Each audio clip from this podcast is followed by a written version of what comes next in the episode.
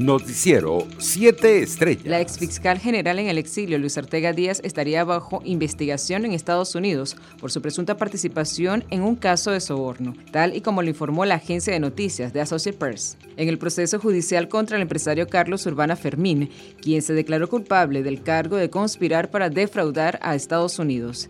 Este admitió haber pagado alrededor de un millón de dólares en sobornos a un fiscal de alto rango en Venezuela como seguro contra cualquier investigación sobre sus extensos contratos de construcción con la estatal Petróleos de Venezuela. Por su parte, el director del Departamento de Preparación de Emergencias y Reducción de Desastres de la Organización Panamericana de la Salud, Ciro Ugarte, advirtió este miércoles que la variante Omicron del coronavirus progresivamente será predominante en nuestro país.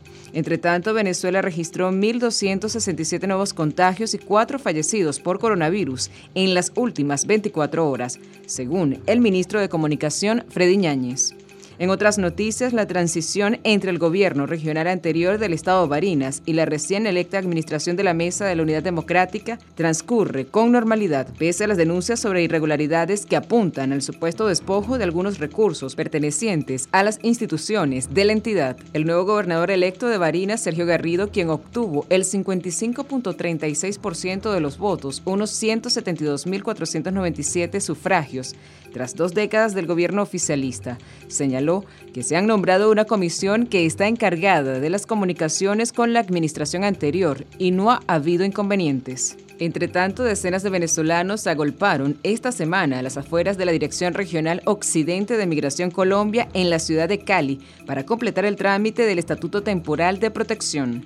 Por su parte, la Oficina de Migración Colombia en Cali explicó que lo que está ocurriendo no es más que el resultado del cierre de los seis puntos visibles que tenían funcionando en diferentes sectores de la capital del Valle. Estamos trabajando con la alcaldía y los organismos internacionales en la búsqueda de nuevos espacios que nos permiten seguir presentando este servicio a la población venezolana, una población que ha tenido que salir de su país, dejándolo todo por necesidad, en busca de una nueva oportunidad, advirtió la Dirección Regional de la Migración Colombia en Cali en un comunicado. Internacionales. Al menos 78 defensores de derechos humanos fueron asesinados en Colombia en 2021, la mayoría de ellos en el departamento del Valle del Cauca, en el suroeste del país, según lo informó este miércoles la Oficina de la ONU para los Derechos Humanos. Primero de enero al 31 de diciembre de 2021, la Oficina de la ONU para los Derechos Humanos conoció 202 alegaciones de homicidio de personas defensoras, señaló el organismo internacional en un informe publicado ayer en su página web.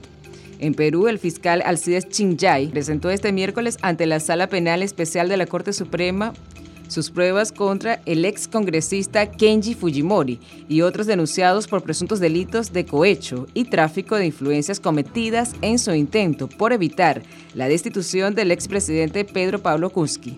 Por su parte, Corea del Sur recibirá este jueves su primer cargamento de píldoras antivirales contra el COVID-19, que el gobierno planea utilizar en pacientes de 65 años o más, así como en personas inmunodeprimidas con riesgo de desarrollar problemas de salud críticos. El Ministerio de Sanidad y Bienestar Social anunció este miércoles que 21.000 dosis de Paxlovid las píldoras orales de coronavirus desarrolladas por Pfizer, que llegarán el jueves y se comenzarán a entregar a partir del viernes.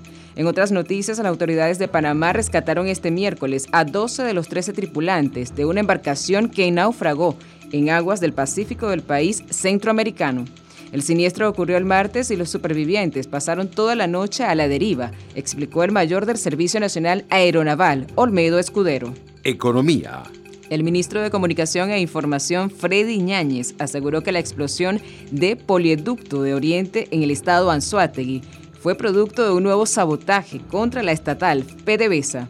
En un comunicado compartido por las redes sociales de la Comisión Presidencial, Ali Rodríguez Araque calificó el siniestro como una acción criminal de la extrema derecha apoyada por el imperialismo norteamericano. Deportes el Real Madrid se convirtió en el primer finalista de la Supercopa de España que se celebra en Riyadh, Arabia Saudita, tras vencer tres goles a dos al FC Barcelona, que igualó en dos ocasiones el marcador, pero acabó cediendo en la prórroga ante un tanto del uruguayo Fede Valverde. De esta manera, el Madrid buscará el domingo en el King Fat Internacional de Riyadh su décimo segundo trofeo de la Supercopa. Noticiero 7 Estrellas.